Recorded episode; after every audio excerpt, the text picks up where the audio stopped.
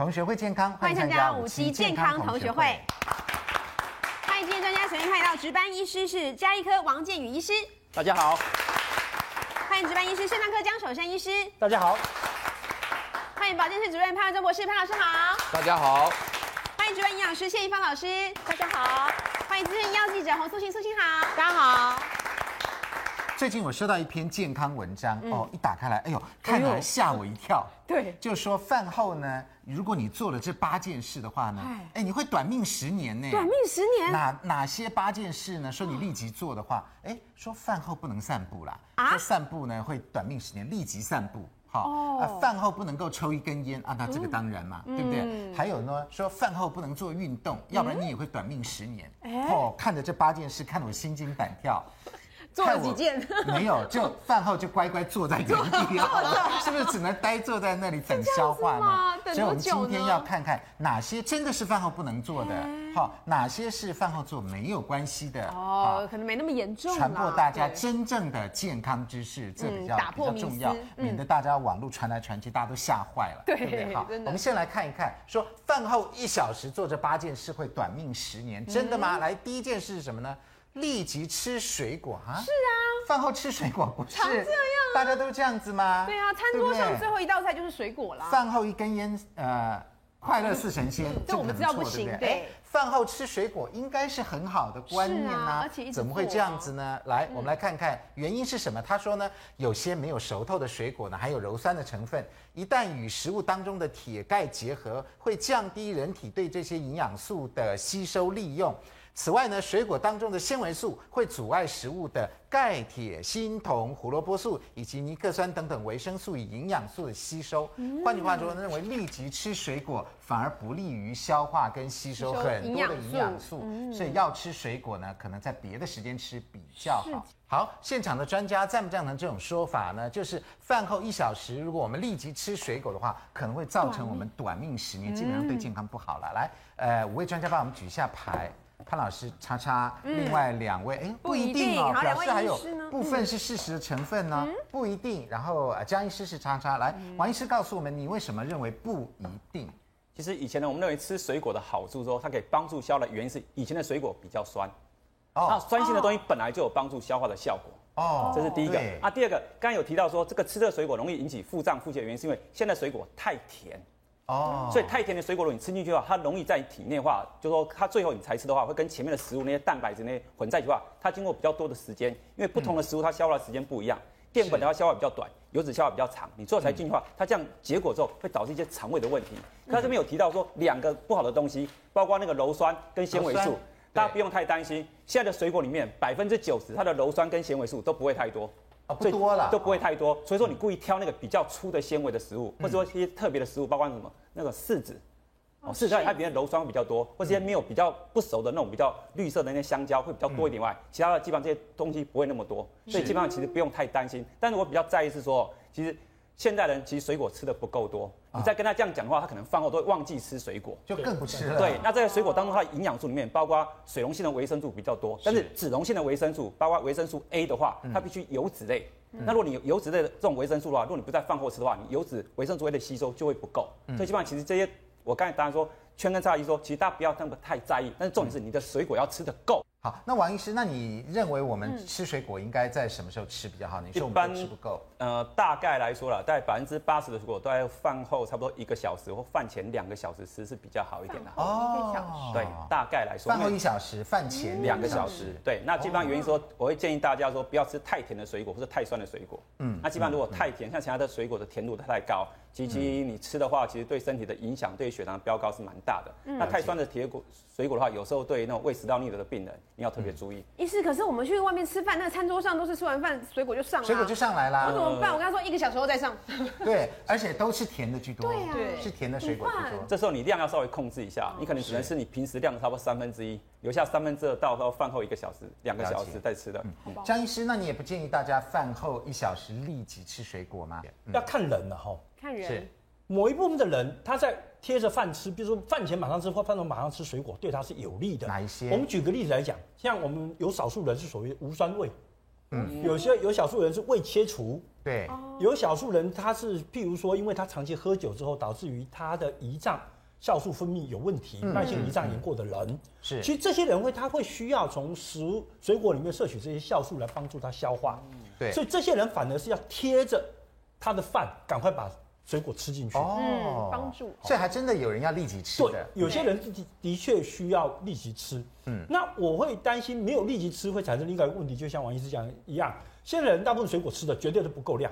是那你如果要叫他说再挑个时间再来吃，大部分很大然就没有那个时时间了，对不对？他就把它忘掉了。那这样子会导致于整个我们全民的整个水果的摄取量的偏低。他提到的疾病我就不讲了，有些糖尿病的病人饭刚吃完再吃水果，血糖控制不好。嗯，所以现在目前我们糖尿病病人吃水果最好的时间是两餐的中间。啊，中间两餐的中间，刚好把那个血糖掉下来的时候再补上掉嗯下来去一点补上来一点，下嗯再补回去一点点，所以那是最好。所以每个人情况不太一样。我大部分是饭后吃水果，对，原因是我的胃不好，对嗯那我我的胃不好的话呢，我饭前吃水果我会胃痛，嗯很多水果对我来讲是胃痛，真的哦对，但我饭后吃水果，我我胃就不会痛，所以我绝对很难空腹吃水你果，没有办法，我没有办法空跟腹饭。那吃如果空腹要吃水果，一定要选那个非常温温热和的的对那个水果，嗯啊，比如说像榴莲啦、啊，或者芒果啦，这种哦这种我才有办法，才可以对，那你如果像吃那种凉的，像柿子啦、番茄啦。西瓜这种都不行，哇，不行哦，那我会胃痛。啊了解而且我知道很多人会胃痛，是甚至会吐胃酸不舒服。对，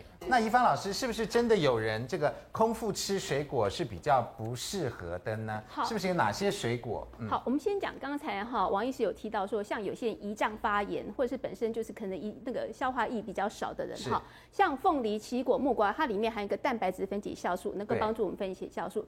凤梨有个很好玩的实验，他们是发觉说，像有些人，譬如说胃里面装个气球，那可能胃里面很脏，那很脏的话要清不好清，他就给他喝凤梨汁，喝完凤梨汁之后呢，大概半个小时之后，哎，他的胃就干净了。嗯就为什么？因为凤梨里面含有凤梨分解酵素，能把哦呃胃里是面脏东西分掉。还有一些就是，譬如说，有些人胃里面有呃产生叫胃结石，肠胃嗯道有结石。譬如说他，呃，他可能吃一个纤维质很丰富的东西，一下子没办法消化吸收，会产生一个结石。那那时候怎么办呢？他们国外有研究，给他喝凤梨汁，一喝完凤梨汁之后呢，那个结石就可以慢慢溶掉了。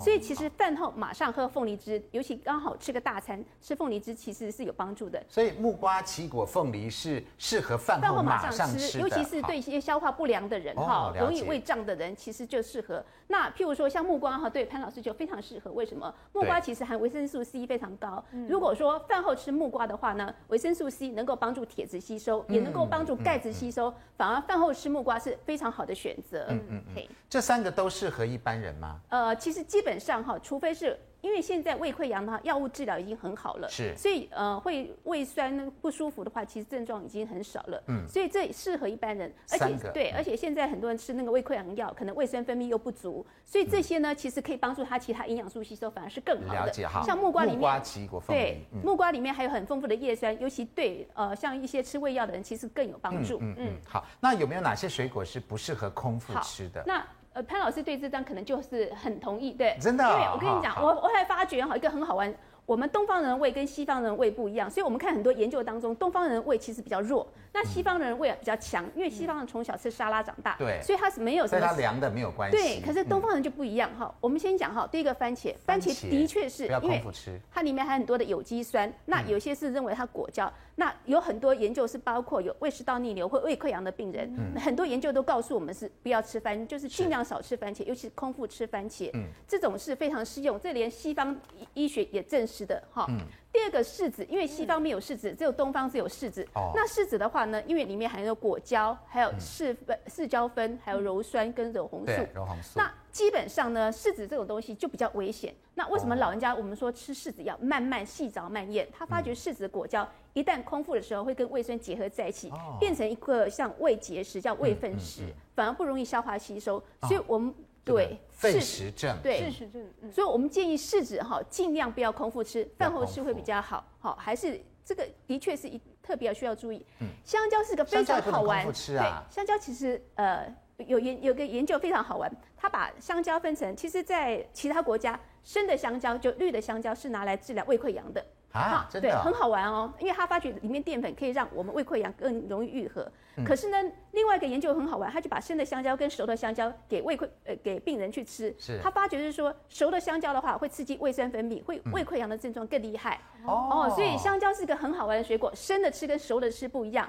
如果胃不好的人呢，要吃比较要吃清生的生的。那对，那我们一般一般人人吃吃啊对吃熟的没吃关系，熟没关系，对。哦但这样生的子会涩涩的耶。哦可是生的比涩较涩能够减重，生的涩啦，对生的对涩一点。好，那橘子的话，像柑橘类也是很多研究告诉我们，空腹尽量不要吃柑橘类哈。像国外一些有对胃溃疡或者胃食道逆流哈，甚至消化不良的病人，建议的饮食当中也告诉我们不要吃柑橘类对。最主要是里面可能有大量的糖分跟有机酸，他发觉这些有机酸会刺激呃胃酸分泌，会让黏膜分泌。好、嗯或许它里面有哪些成分会让我们胃的蠕动产生影响？嗯好、所以尽量哈，像胃不好的人尽量不要吃番茄、柿子、香蕉、橘橘子子不要空熟腹的的香蕉嗯还有对要呢空，腹呃，是不是不要吃甘蔗、荔枝、山楂、凤梨吗？好，那凤空梨当然腹是因为凤梨酵素的关系。那凤梨酵素做成定剂是没有关系，哦但是生的做成凤梨定剂不行。那为什么呢？当然是里面的，因为生的凤梨呢，除了凤梨酵素、凤梨酵素之外呢，它里面还有一些有机酸的成嗯分。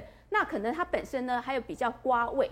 好，如果说你哦瓜味胃是很好的，没问题。但是胃如果黏膜一旦破损的话呢，它其实会伤害更不好嗯这。个大家应该有亲身体会吧？嗯哈空是，腹对吃凤梨怪怪的。对，那那有些人担心的话，其实有凤梨加盐的话，有时候可以抑制蛋白、嗯呃对，蛋加白质盐分解很好酵吃素。哦，嗯，好山，楂那山楂是因为比较酸的关系，其实不太适合哈，因为它会增加我嗯增们加真饥的这是饿，个在感开胃呢。开胃，对对对对， 而且会刺有些激东胃西酸是分这泌样嗯哈，像胃食道逆流非常不适合。那荔枝的话呢，你也可以说它里面糖分过高，对可是我查过荔枝有个成分，其实跟我们那个喝茶的一样。我们茶里面不是有茶碱吗？哦对荔枝里面也有茶碱的成分，所以为什么说有些人空腹喝荔就吃吃荔荔枝枝会不舒服，就跟对跟我们喝空会对茶醉的效果一样。就有那个了解荔枝症嘛，对不对荔枝症，对那甘蔗的话嗯呢甘蔗，基本上甘蔗叫糖，不叫做水果。甘蔗叫糖，对，因为甘蔗糖分很高，所以其实像糖尿病人，如果空腹喝个甘蔗汁的话，哦等一下不得血了嗯糖飙很高，那可能会呃造成更不好的呃、症状。嗯其实我我不太建议大家喝很多的甘蔗，因为、这样子嗯因为现在人太多的脂肪肝，所以甘蔗还是稍微慎重一下，尽量少摄取。好，这个是不宜空腹吃的水果。苏青有没有要补充的？其实为什么我觉得我打了一个圈哦，对是因为我觉得你想想看呐、他说饭后吃水果，现代人都有时候已经是酒足饭饱，饱到不得了才在吃水果，所以第一个他的食用的量已经远超过他需求啊了。是所以我都我有时候觉得，如果是能饭前吃吧，因为你发现了、我们吃大餐是这样子的，大家先在那边对不对？开始先嗑瓜子，对嗯对，坚果、糖果或什么有的没的吃，然后正餐来了，最后再一盘水果。对对不对是哎，如果我们把顺序换过来呢，就是说，如果它是可以空腹吃的，啊大家闲嗑牙的时候是先吃水果，然后再来。哎，我觉得这样反而整体的热量说不定可能控制还比较好。他们可是能哦对他们是有一个研究，饭后什么样的水果不最不适合吃呢？其实是瓜类。瓜那为什么呢？饭譬后如不说适合，呃，我们吃个油脂的餐，可能对呃，譬如说我们今天吃个大餐，哈、对嗯一个披萨，因为又有油又有淀粉类的东西，所以它让我们胃排空的时间，让清的时间至少有六个小时。对那这时候再吃瓜类的话，瓜会在胃里面发酵。会产生胃酸过多，哦这所以样其实子呃，如果像瓜类的话，我们就不赞成饭后马上吃，嗯因为瓜类如果空腹吃，其实问题也大，所以瓜所以类最饭好后就是刚刚的木瓜、奇异对果，对对对不对？瓜那类些嗯最好就是两餐当中吃，但就是不要吃大餐之后吃，会比较嗯了安全解。，好，来第二个，饭后一小时做这八件事可能会短命的是什么呢？不要立即喝浓茶，为什么呢？他是说呢，呃，饭后喝茶会冲淡胃液，影响食物的消化跟营养吸收，主要是因为茶碱的关系。嗯，好，来，呃，五位专家同不同意这个说法呢？好，我们来看五位专家到底是认不认为是的？哎呀，全部都是不一定，但是只有王医师是圈圈哦。哎，为什么？所以不要立即喝浓茶。对我都会跟我的病人讲哦，如果你饭后要喝茶的话，基本上喝淡茶。但因为淡茶茶对，然后基本上要喝热茶，不要喝浓茶，不要喝冰凉的哦茶，因为其实那个浓茶基本上本身哦，它真的会影响你一些体内一些元素的吸收，包括那个二价的，包括钙离子跟铁离嗯子，但因为它不是那么的严重，可是，一般人喝茶有时候会造成消化上面的问题。那基本上我喝茶就跟潘老师一样，我知道喝茶本身肠胃都不太好。哦所以基本上我如果要真的喝茶的话，我对身体真的觉得说那种胃壁比较不是胃里面不是那么好的的话，嗯其实喝茶真的会刺激。所以要喝他刚才有淡提到说，其实柿子里面跟刚才茶里面都还有一个共同那个鞣酸。其实刚才说对，其实这种东西哦，其实刚才说空腹了可以吃柿子，可是我告诉你，中秋节的时候，包括柿子跟螃蟹都吃出来，你看农民力，你只要所以吃这两个是柿毒子加螃蟹里面的蛋白质，对，它会结成那个所谓的胃粪石。对那这胃分子的话，基本上我们一年在台湾大概有十几个个案，那胃分子大到要拿胃镜去去把它切开才能拿出来，啊所以基本上告诉你，其实不是只有空腹可以吃柿子，因为柿子这个东西基本上是属于在我们医学里面，只有它的营养素其实不是那么多，但是它的复杂性真的蛮大的，觉得是一个怪食就是，要对老师细是一个比较怪的细水嚼果。慢咽慢品味，而且要而且要越小嗯颗越好，你那一次吃个一颗的哦话，可能要大量蛋白质。柿子是吧？对柿子小所以小不管是小小硬的、软的都一样。对那你空腹或者人的你问题比较，对人的柔酸比较多。软的问题比较大。对软的柔酸多哈所。以那江个医师来，其实哦，茶什么时候喝哈、嗯什么时候？看你有没有血压高。血压现在研究知道说，如果你饭前喝血呃喝茶的话，血压会突然间高起来，因为可能来自于它的茶碱、咖啡因的问题。哦刺激，嗯可是饭后喝茶看不到这个血压刺激这的现象，第一个。那还要看你男女性，为什么？因为目前已经知道说哈，一样的男性哈，只是血中的铁浓度正常的人，铁低的人还是比较不容易产生心血管疾病。嗯嗯哼。所以对男性来讲，他饭后喝茶很好，为什么？因为他把铁吸收阻断掉。对，可是对女性就不适合，因为女性有相当的比例，大概有十几 percent 在国民营养调查里面处于缺铁性贫血的状态。是那你如果饭后再喝这个茶，你就铁就没有吸收的机会，那会造成很严重的贫血。嗯，所以男性可以，女性不行。哦嗯可是你知道是这样吗子？他你刚刚讲这个，我就突然想，我写过一个案例，是就是因为现在女生很流行就是减重，那减重除了饮食控制之外，她们很香消脂茶很很迷信那个消脂茶，还有那个对什啊么会有高纤的茶分解或茶分解茶对啊什么之类。就有一个女生她就是这样子，她就是为了想说，哎，我吃了之后赶快分解啊，所以她就喝了一大堆这种绿茶类的东嗯西，每天呢、只要餐餐后都喝，一天喝好几罐。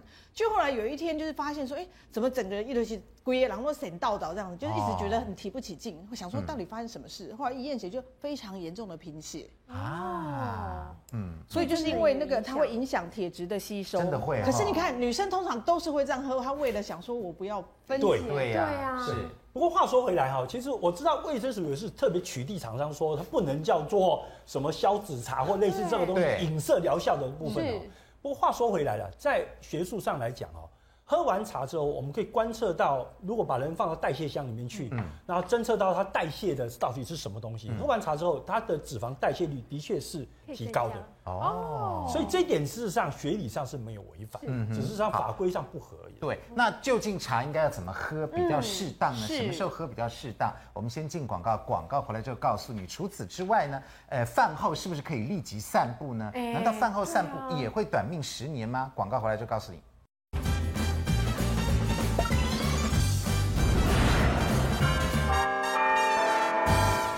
欢迎回到五期健康同学会。饭后真的有不能立即做的事，会让我们短命十年吗？哦，嗯真的看来逐渐逐渐已经真相揭晓了。对嘿，我发现真的有不能做的事，有我们待会儿就会讨论到。是来，这个潘老师，我们刚讲到茶，对不对？大家也很关心，饭后一杯茶应该也是快活似神仙的吧？那哪些时候可以喝茶，哪些时候少喝一点什茶么时呢？机点？我跟你讲哦，这个茶哈、还要看它是什么什么茶茶，哦真的哦哈、这个还没那么简单，真的哦因为你想想看哦，像一般的绿茶或者没有发酵的茶哈、它的那个刺激性很高的。真的啊、我若饭前吃的话，一定胃痛，真的哦，我保证胃痛。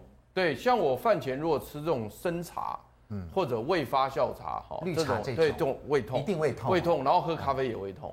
哦，但是我如果喝后发酵茶，像普洱，乌龙啊这些呃，或者乌龙也都不行红茶，也乌龙也不行，红茶对对，红茶好一点。好一点。对，但是我发现红茶也会就比较痛好，嗯比较弱，对，所以了解但是它是程度性的啦。对我喝普洱就不会，是嗯嗯所以所以你简单讲就是说，它这个饭前不能够喝茶，要看什么茶。嗯不过一般来说，饭前如果吃茶的话，因为茶大家都知道是消脂、刮胃的，对瓜味，所以对其实事实上，对于胃不好的人来讲很伤，嗯嗯嗯，很伤。所以饭前我一般是忌喝茶，如果一定要喝的话，饭哈，后吗我一般都是喝那个普洱茶，就喝一点意思意思，你试出来润润哎哎润润润润喉。嗯那饭后呢，我就比较敢喝真乌的啊龙茶了啊嗯啊，因为为什么？因为饭后有食物垫着，所以我就不会胃痛。那因为我是从感觉来看，先不谈吸收的问题，对但我刚刚也特别强调过，说我自己去测了血中的铁跟钙，就骨头的钙都没有问正题常，都没有对问题。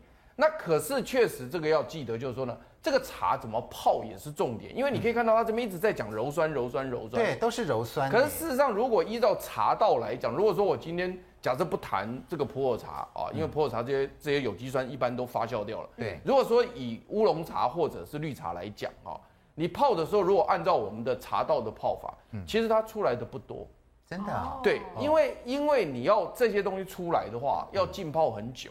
哦，泡得因为嗯久嗯我们如果说按照第一泡哈，因为它原来是一颗一颗的第一泡，因为它还没散开，嗯对所以第一泡我们通常是大概一分钟以内。对那要到第二泡的时候，我通常都是二十秒，哦，二十秒到三十秒上来，所以因此上来的都是茶香味，嗯了解嗯跟茶多酚类的东西，因为它的速度非常快，所以因此柔酸不多。那您的意思是，如果我们泡很久，泡很久不行夜茶对六小时以上再去喝的话就对对，有你问讲的题很了，好，你讲的非常好。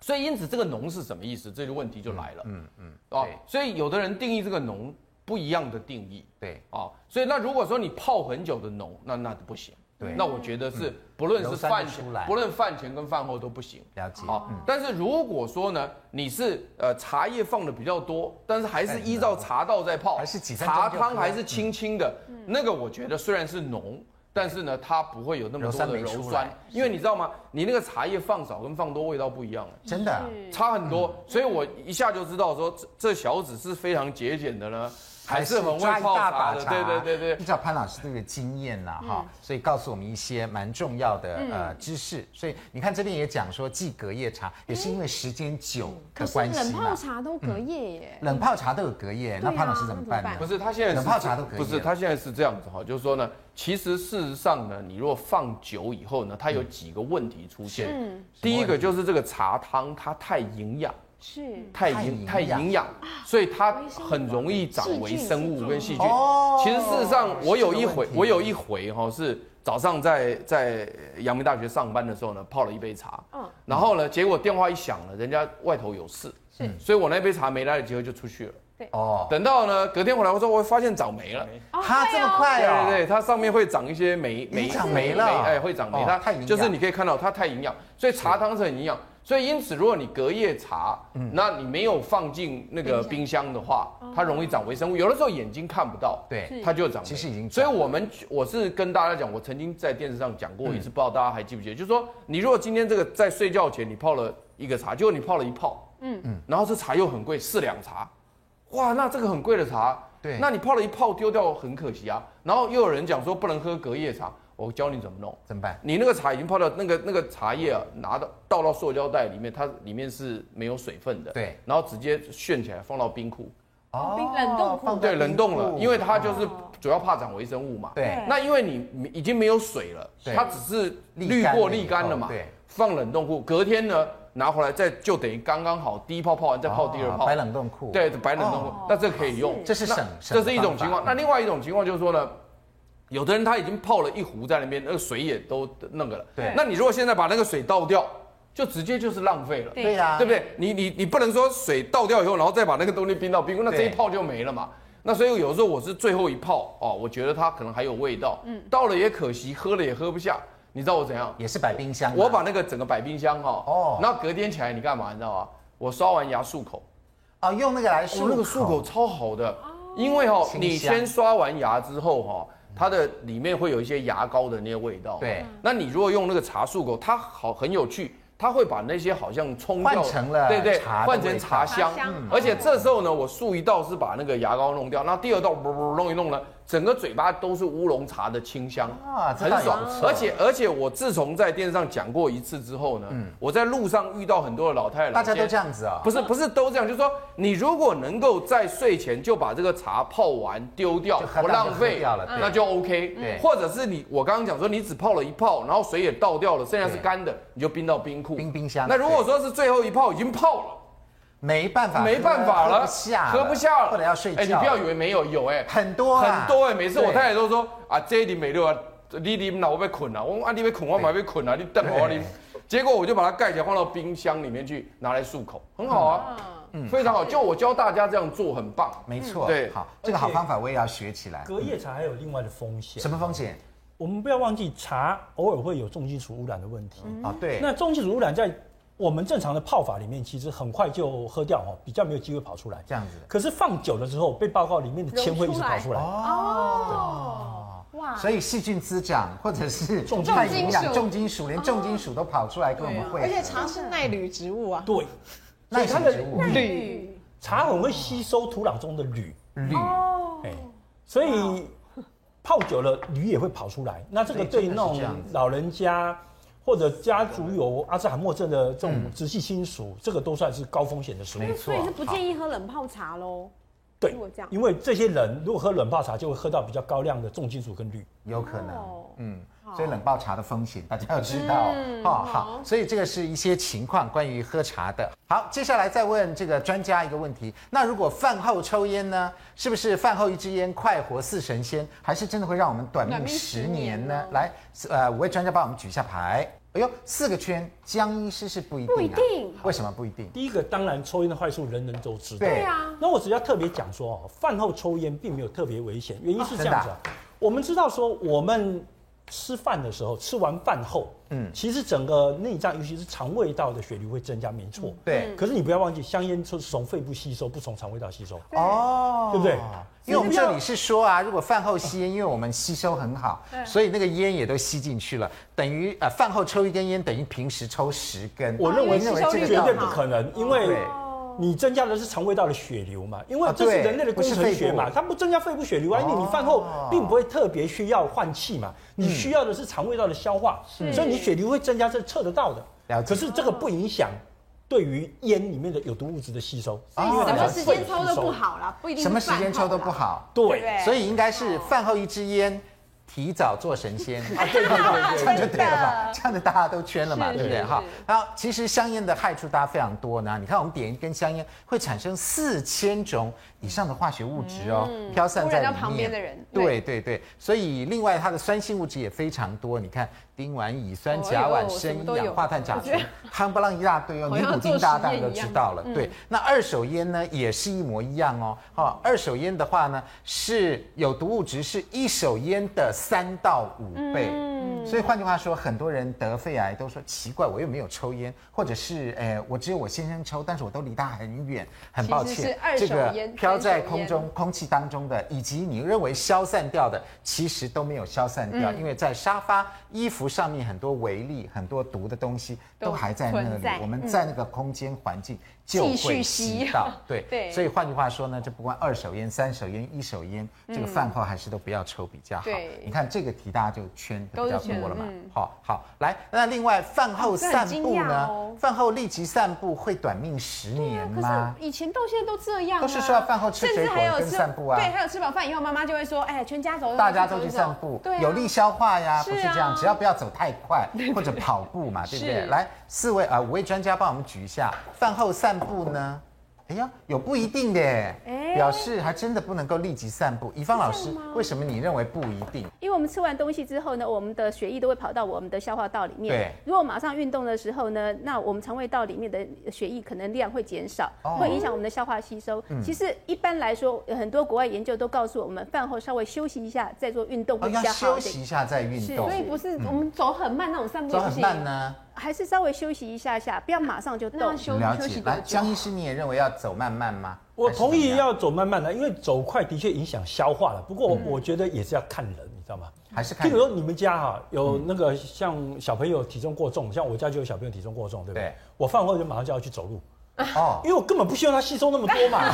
不要让它吸收就赶快再消耗一下， 对啊，不至止好消化，而一且根阻香碍蕉他的的热吸量。嗯收，你知道吗？哦。我用了很多方法阻碍他吸收啊，我叫他饭前饭吃饭前先喝汤，也是要阻碍他吸收啊，哦是对不对？所以因为台湾已经有太多人你就给他吃五五条鱼就好 了，餐餐都吃鱼。对，哎，吃五条鱼热量也会超过哎、啊对真不的对？啊，也不能哦吃适多。量的而已啊，所以好其实对每一个人建议是不一样了啊。解如果他很瘦，你希望他能好好吸收这个营养，你当然说啊，他希望饭后就要休息一下，嗯嗯，再去运动是。那这个知道了休息一下小胖子走路就 不要吸收瘦子就对了啦。就坐下来慢慢再说。但是有一个问题是，那如果要什么问休题息一下，休息多久才能对走？王医师，你建议大家休息多久？呃其实哦，我会刚才会讲差的原因是说，现在人有个缺点，基本上都吃太饱。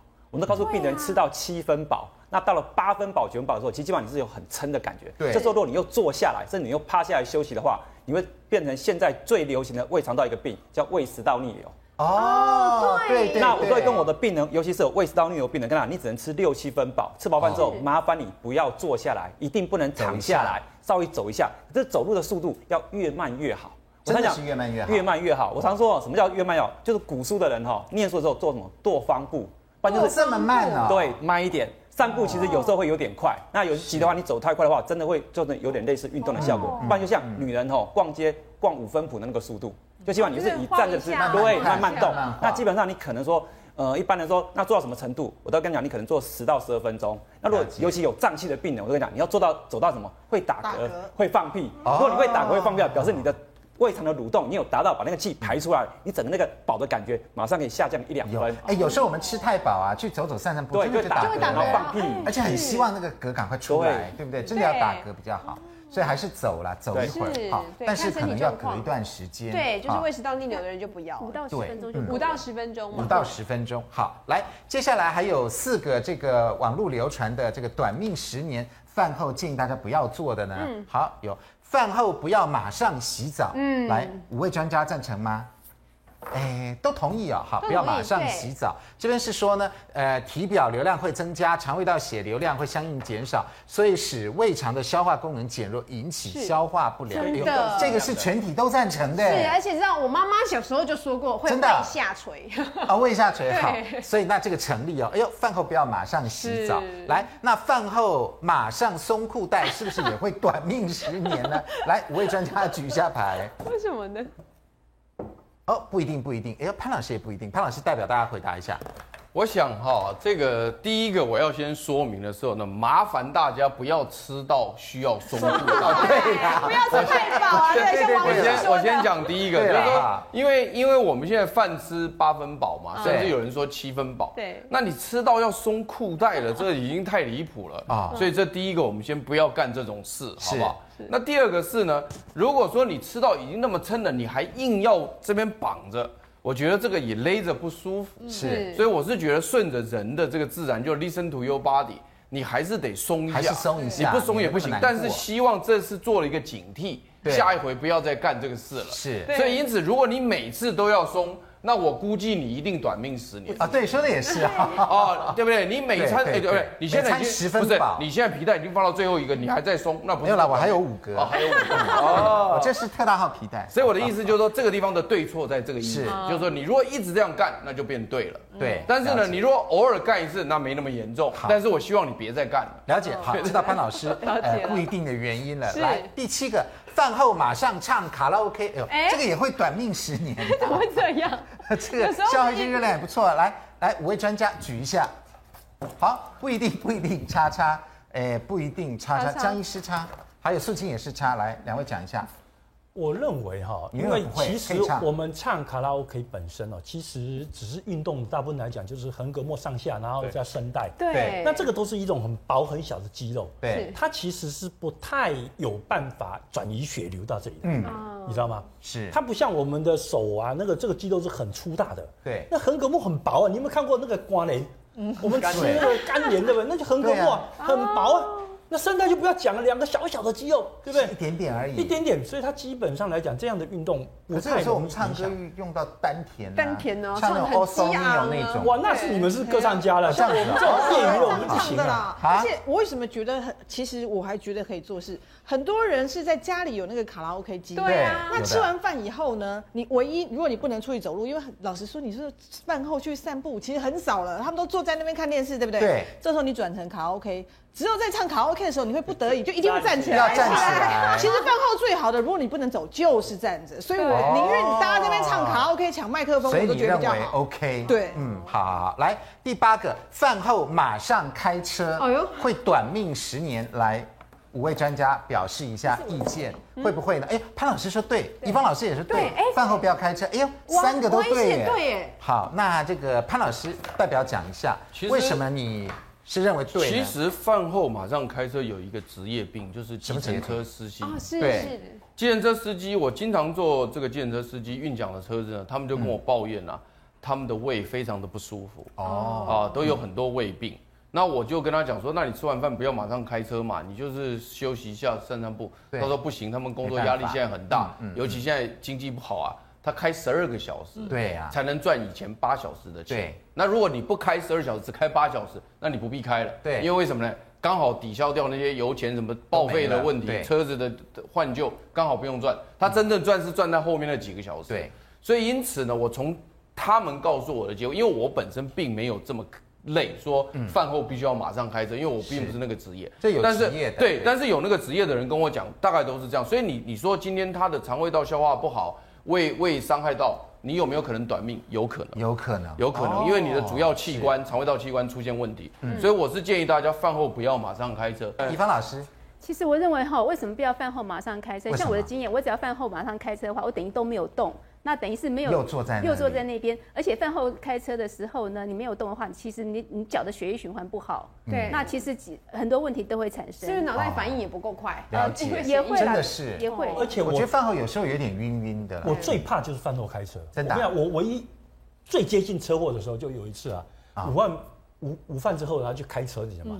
真的很想睡耶。哦嗯啊你知道吗？对开始真的我会开一开，突然间发现前面变得 黑的，啊，哦，真的啊，已经 眼皮变掉黑下的来了其实要哦，眼皮掉下来，所以那个很容易发生车祸很容易出，所以我觉得这一题也算成立啦。对所以饭后不要立刻洗澡，全票通过。对好，饭后不要马上开车，也是通过的人蛮多的嗯是。饭后不要抽烟，所以这些真的很可能会让我们短命十年，对小心哦。嗯嗯哦，好，来，那另外呢，我由于最近的食安风暴非常的严重，那其中有一个厂。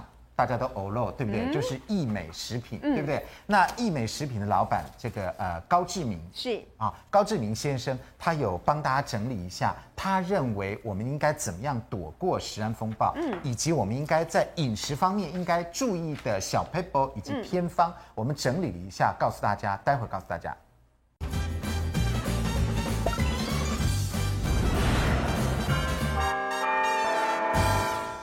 欢迎回到五期健康欢迎回到五期健康同同学学会嗯会。这次的食安风暴呢，大家最大的感想就是，还真的不知道什么东西能吃了。对啊怎么因为似办乎都混到了馊水油。嗯，好，那以往过往呢，有三聚氰胺呐、还有塑化剂等等，让大家对于很多的加工食品都很害怕。那其中有一个厂呢，都安然度过这些风暴，就是益美。好，那益美多次在媒体上面呢，告诉大家安全饮食的一些原原则，则我们整理了一下。第一个，他认为国内的有机的认证系统混乱，因此大家不要迷信有机。为什么呢？像国外，美国、加拿大都是大规模的农作，对所以它有机跟呃有撒农药的，它是隔得很开。他说呢，但是台湾都很小嘛，对不对？对你这一块有机，但是旁你边隔壁的飘过田来了， 啊才隔一两公尺，对不对？一下就飘过来了，所以大是他认为大家不要迷信有机，那怎么办呢？他认为要吃当季当令，农药比较少，是这样吗？是我承认目前国内的有机认证啊有机认证嗯有很大的问题。十几家，我跟你讲啊，不是说十几家，每一家的矿盐程度都不一样。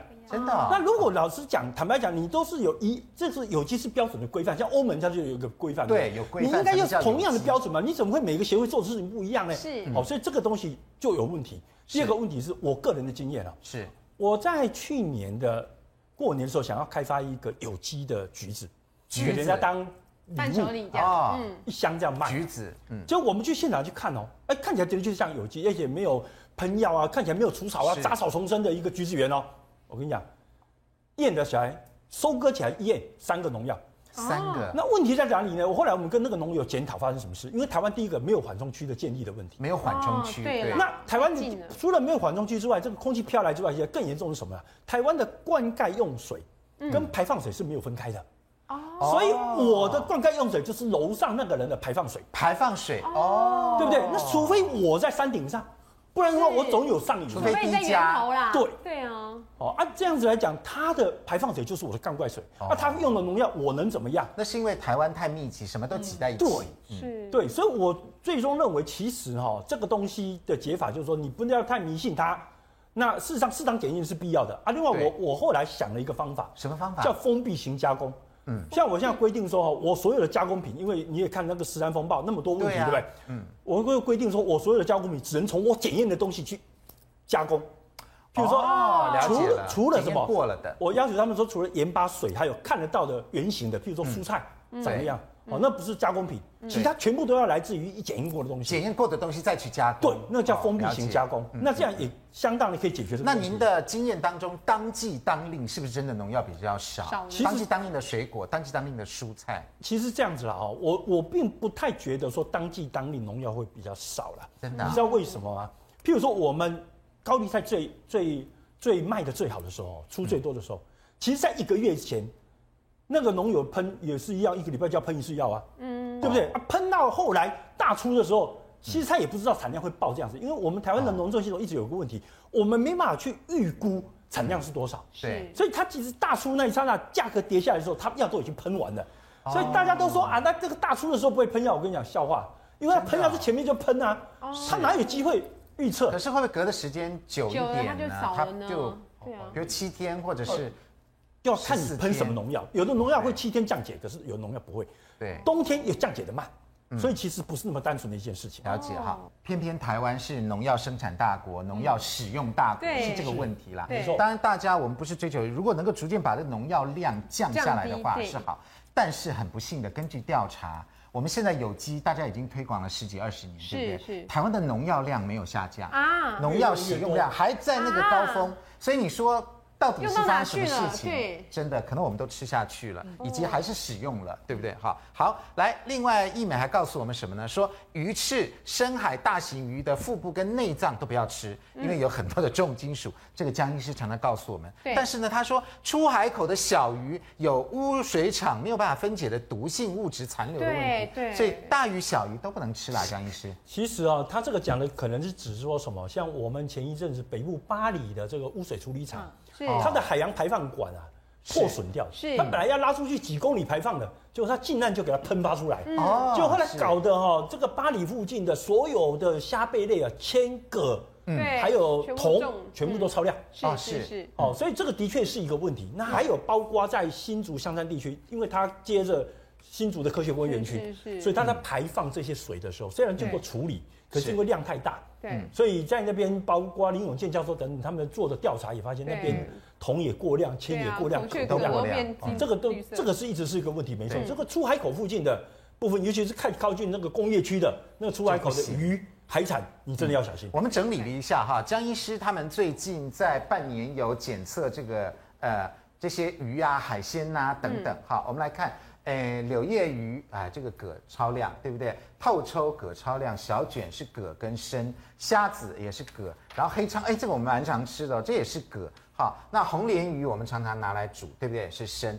那另外还有金鲈鱼，还有这个文蛤类，它是富莱顿的代谢物。基本上这些验出来的，我们看又有这个呃呃软软体类的，也有这个一般鱼的，大鱼小鱼好像也都有哎。嗯那我们在买鱼到底应该怎么办呢？其实这一部分呢很可怕，就是像这种软体动物哈、对，我不晓得是不是因为我们排放了这个科学工业区含生化氢去洗晶圆的关系，嗯台湾近岸的我已经六年没有合格过的东西，真的啊、就是那透抽小卷这些对啊。，那后来我就不得已就去检查菲律宾的。对本来菲律宾呢，在一年前左右也都可以过。嗯嗯，我跟你讲，最近也不行了。啊真的哦所以显然，对嘿，经济有起飞，对经济起飞了，啊所以菲律宾的经济起来有可了，能所以它又有新的加工程序出来了。是对是，所以是连菲律宾都出问题。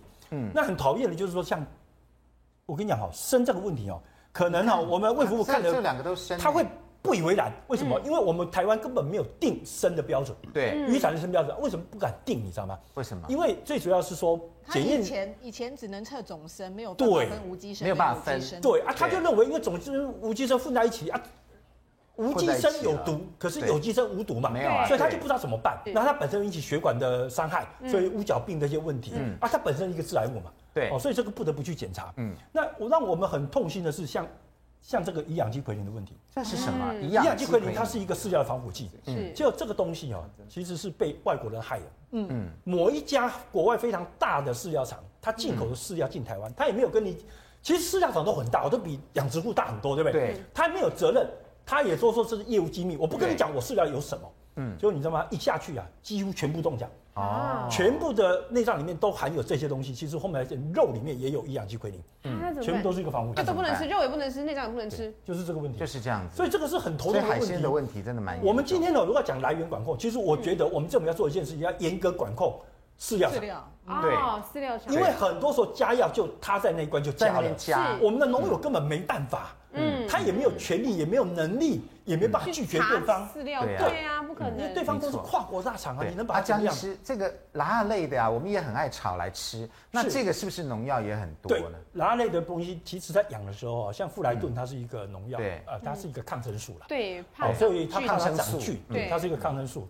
所以这个东西也是一个太大的问题。嗯，那柳叶鱼最近也常常啊，过不了常，常过不了关啊、已经有我们它大这么概小哎、对我们检查了六批哦，嗯，六批我们已经花了四个月还没有找，还没有找到一批为没什有么的为。什么那么那什么鱼哈？什么鱼它的这些呃使用到这些重金属啊、污染啊，或者是会比较这些少农一药些等些等比较少的，对？其就实哈、验过关率比较高的 什。么鱼膏啊，就是潘老师最喜欢吃的秋刀鱼膏，秋刀鱼、啊对不对？哦青鱼膏青鱼哦，青鱼膏，然后呢，鲑鱼膏，鲑鱼也高哦，鲑鱼也高，鲑鱼的大概通过率就非常高。通过高这三那个，啊台湾的马家，马马家鱼啊马家鱼，嗯，那个轮切的那个马家大的鱼是，嗯其实它现在是大的鱼，哦，就一只那么大，所以你才轮切嘛。对呀、可是很奇怪，它就是没有重金属，我也没办法。哦嗯哦，所以我后来都不敢讲说什么深海大鱼，嗯因为马家鱼难道小吗？它也很不小啊。大，对啊，因为它洁身自爱，没有没有，他不吃东无西，泥而不染。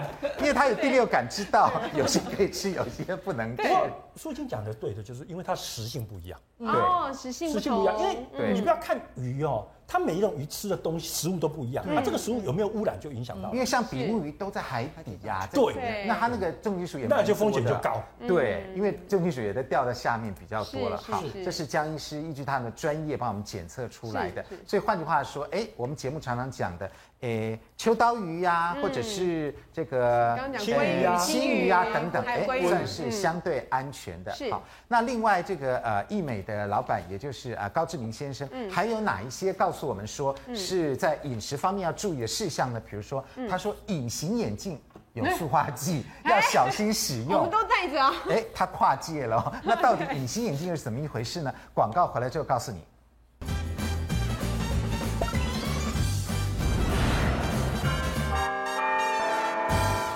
欢迎回到五期健康同学会。好，嗯益美的这个总经理高志明呢，还告诉大家呢，嗯在这个塑化剂当中呢，我们也要注意。他认为微波的时候一定要拆除保鲜膜，嗯因为便利商店买的冷冻便当啊等等，微波三分钟以后呢，它的这个塑化剂从四十二 ppm 会变成一千七百 ppm。